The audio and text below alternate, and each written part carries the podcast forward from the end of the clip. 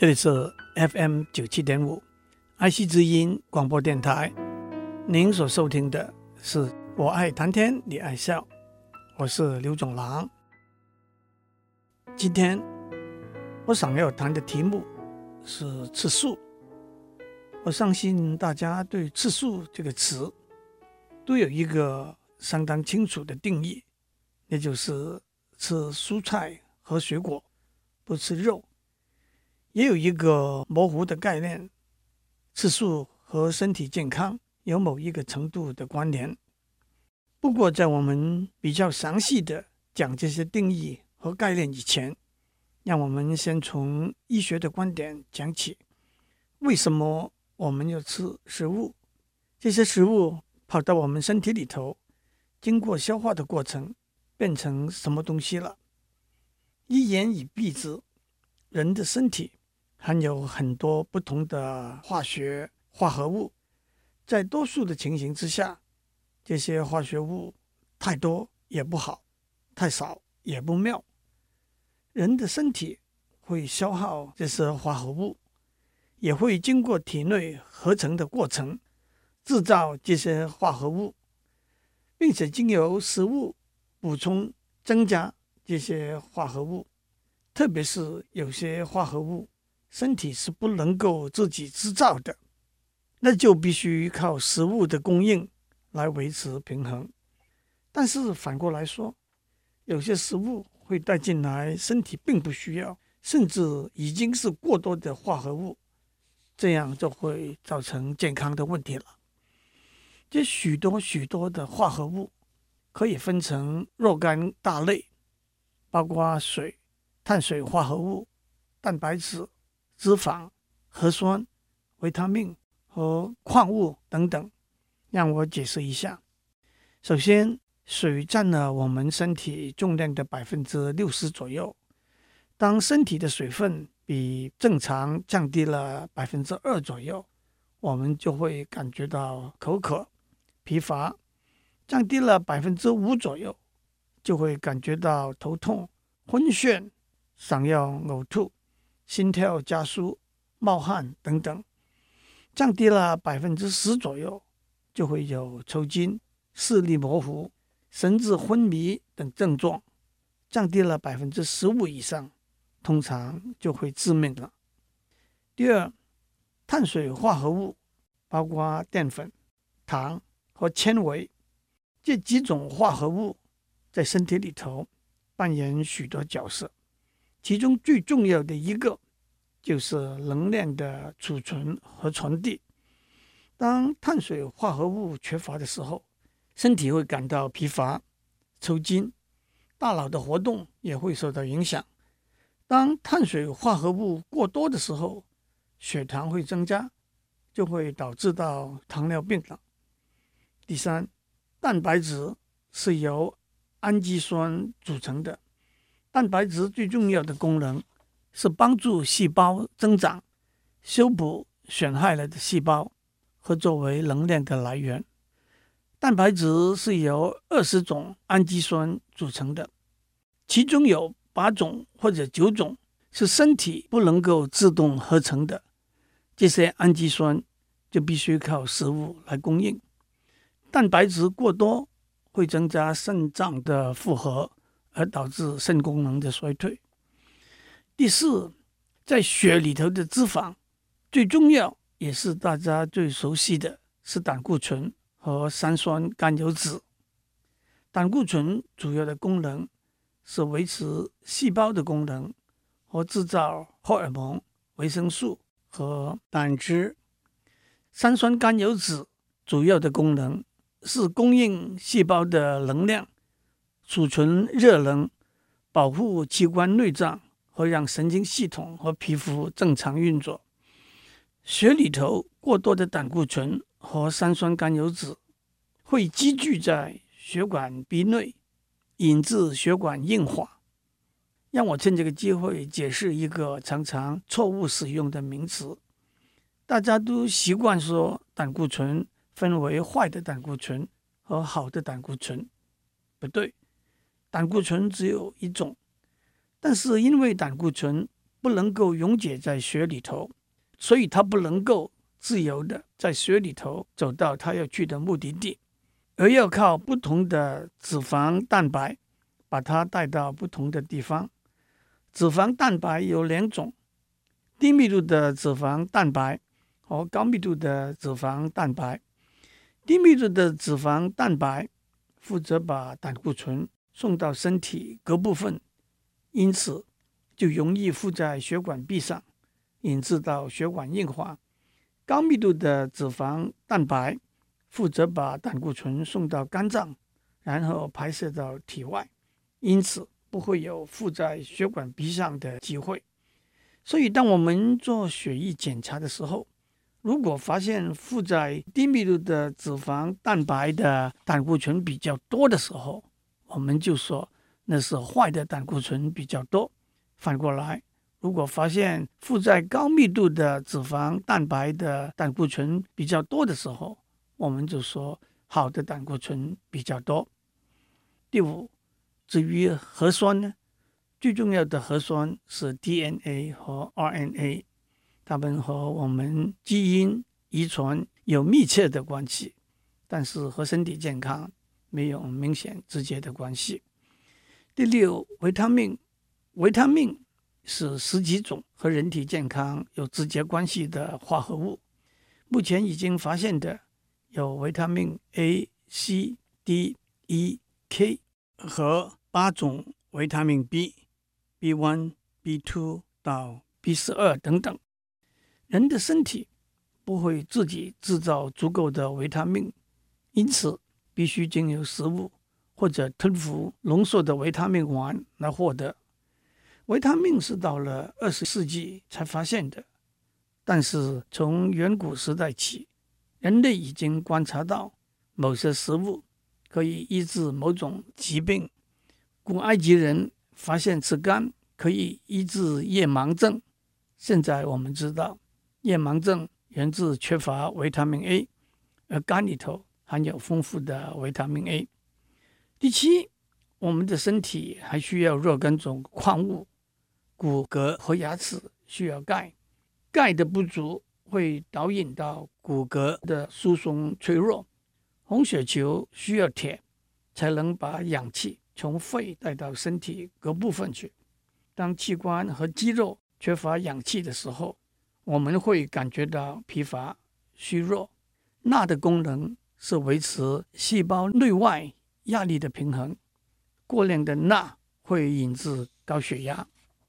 我非常非常简单的描述了我们身体里头的化学化合物。虽然我们只把它们分成几个大类，其实每一大类又有很多很多更详细的分类。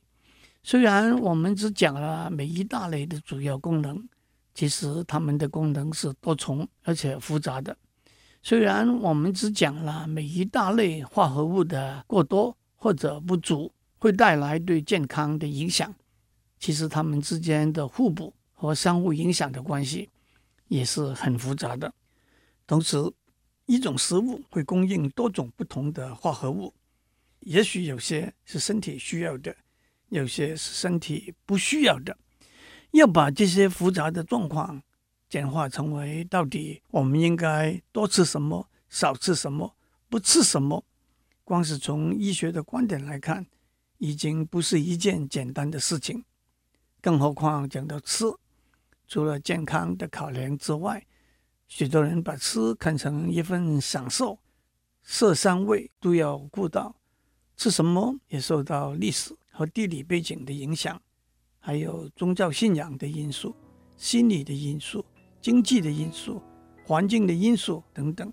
在下面，让我们用次数作为一个例子，谈谈这许多不同的面向。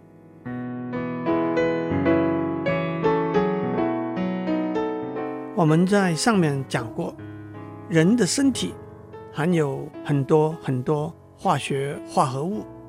这些化合物会被消耗破坏，因此，除了一部分的化合物可以由身体自动产生出来补偿之外，我们得经由食物把需要的化合物送到身体里头去。至于我们要选择吃些什么食物呢？在远古的时候，食物的供应有限，而且人类对食物和营养的了解也不多，因此有什么就吃什么，想吃什么就吃什么，就是最简单的原则。不过，随着生活方式的演进，医学上知识和经验的累积，加上历史、地理、宗教信仰、心理、经济、环境的因素，怎样选择我们要吃什么食物，是一个重要、有趣而且复杂的题目。不过，让我们选一个可以说是最重要的例子，那就是选择吃素，来分析一下这些不同的层面。吃素就是不吃动物的肉，也包括鱼、禽类和贝壳类。还有些吃素的人会喝牛奶或者是鸡蛋。近年来有一个新的名词“纯吃素者”，那是指不吃肉、牛奶和鸡蛋，还有奶油、乳酪、蜂蜜和其他动物制作。产生的食物，在英文里头，吃素者是 vegetarian，纯吃素者是 vegan，V-E-G-A-N。首先，站在健康的观点来看，素食减低身体里头的饱和脂肪、胆固醇和动物蛋白质。有很多统计数字指出，素食者比较少患高血脂、高血压。和相关的心脏和血管的疾病，素食者也比较少身体过胖、过重的情形。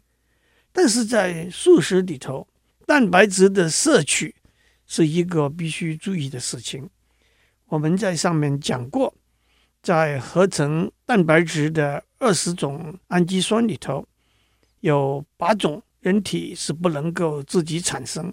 而必须靠从食物里头取得的，因此素食者必须注意食用提供这些氨基酸的蔬菜食物，因为蛋白质会影响体能和劳动的持久力。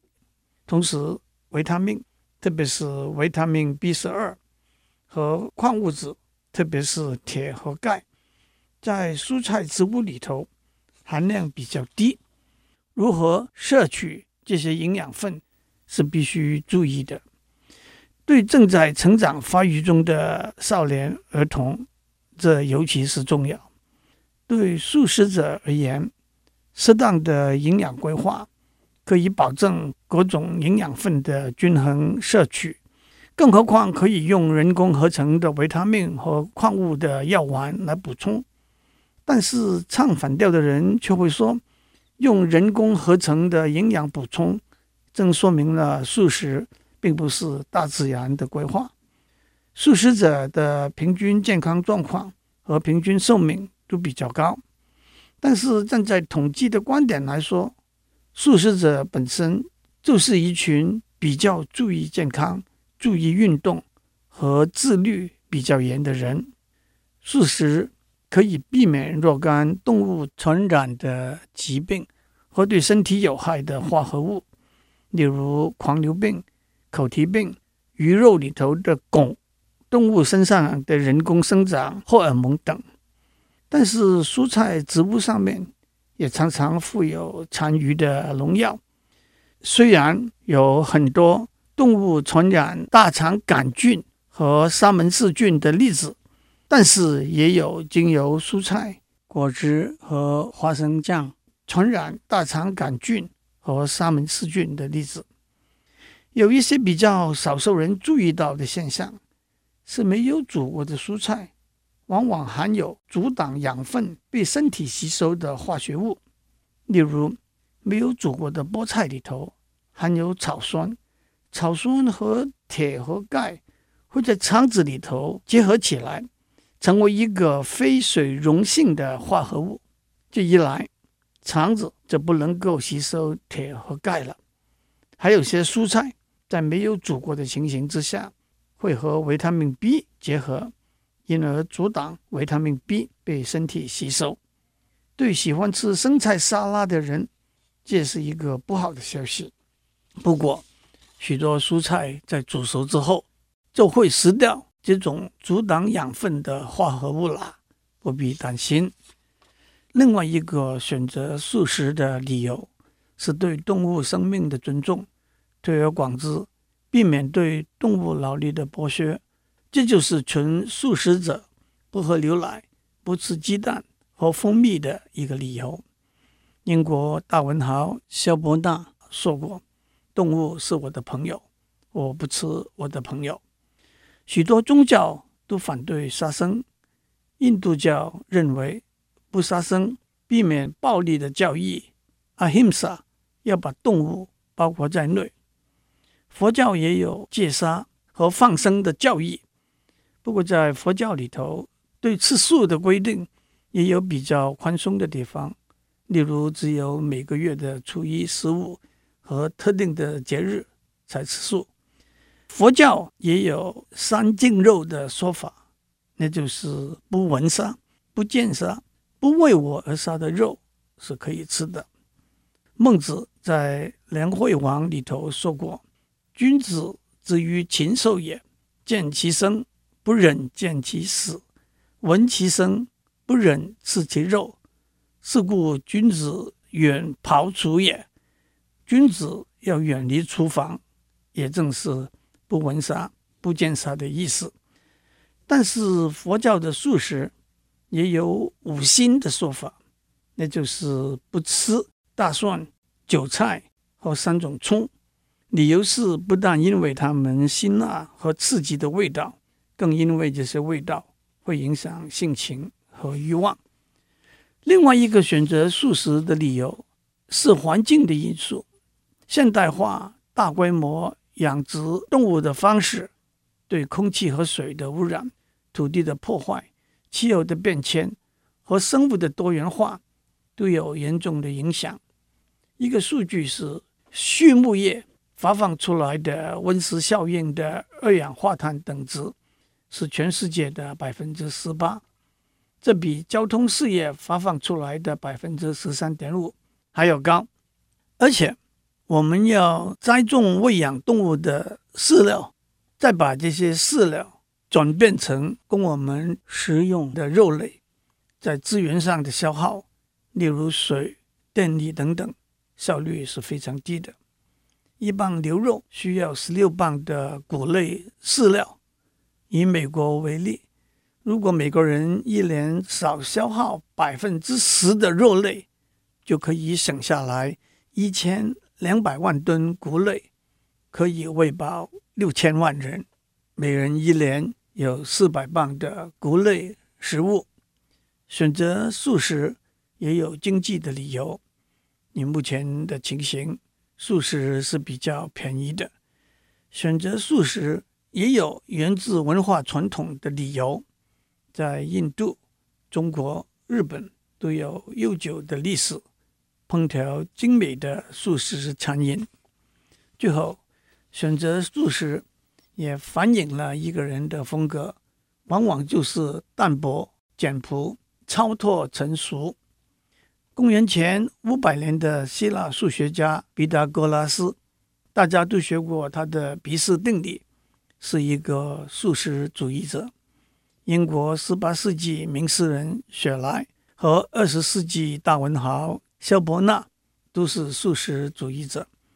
中国南宋时代最伟大的诗人陆游，他一共吃了六十多年的素。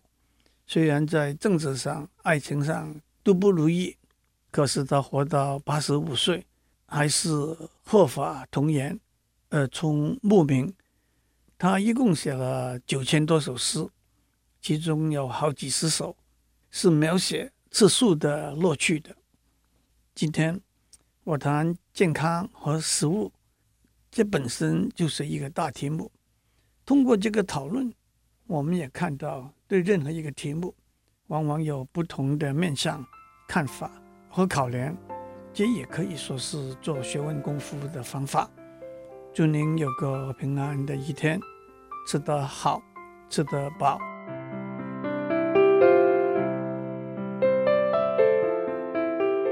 以上内容由台达电子文教基金会赞助播出。